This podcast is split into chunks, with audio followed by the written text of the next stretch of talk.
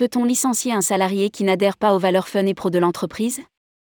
La chronique d'Alice Goutenay, avocate au barreau de Paris. Une décision récente a permis de préciser qu'est nul le licenciement d'un salarié pour avoir critiqué une ambiance, fun and pro, avec des pots et séminaires obligatoires marqués par une alcoolisation excessive. Rédigé par Alice Goutenay le vendredi 6 janvier 2023.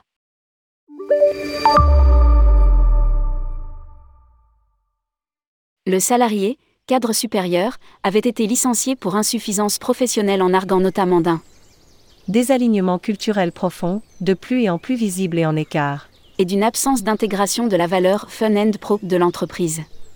Le Conseil de prud'homme comme la Cour d'appel de Paris avait considéré que cela constituait des critiques sur son comportement et non pas une remise en cause de ses opinions personnelles et avait validé ce licenciement. La Cour de cassation, 1, considère au contraire que le licenciement était, en partie, fondé sur le comportement critique du salarié et donc la mise en œuvre de sa liberté d'expression et d'opinion.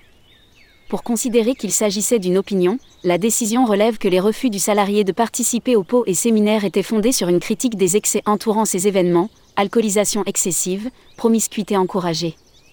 La violation de cette liberté fondamentale entraîne la nullité du licenciement, quand bien même d'autres motifs étaient invoqués à l'appui de la sanction. L'appréciation de l'abus se fait au cas par cas la libre expression du salarié ne peut donner lieu à une sanction allant jusqu'au licenciement que si le salarié en abuse. L'appréciation de l'abus se fait au cas par cas. Par exemple, commet un tel abus un salarié qui publie une story publique sur Instagram dénigrant les produits du calendrier de l'avant commercialisé par son employeur. 2. N'en abuse pas la salariée qui publie sur un groupe privé sur Facebook un message vu par trois personnes parlant grossièrement de son employeur après la fin d'une discussion sur une rupture conventionnelle au profit d'une procédure de licenciement compte tenu du désappointement légitime et de la très faible diffusion privée du message. 3. L'abus sera caractérisé dès que les propos sont diffamatoires par exemple un salarié d'une association de protection des animaux qui invoque sans preuve de la maltraitance, 4. Ou lorsque le salarié s'est exprimé par des propos injurieux ou outranciers ou encore s'il s'agit d'un acte raciste, par exemple un dessin sur deux salariés étrangers critiquant leur migration, 5.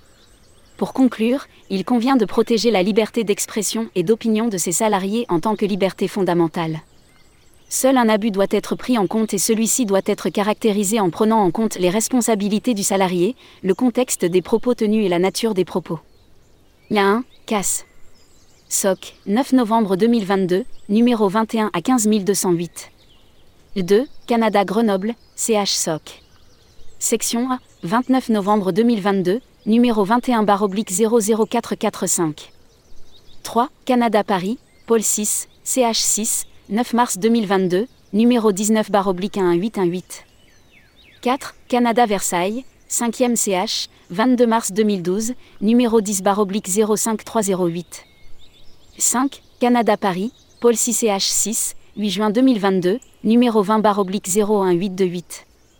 Me Alice Goutenay est avocate au barreau de Paris et dirige le pôle droit du tourisme du cabinet Alchemist Avocat. Parcours, docteur en droit public et major du diplôme de capacité à l'exercice de la profession d'avocat, CAPA. Domaine d'intervention, droit du tourisme, droit public, droit du travail.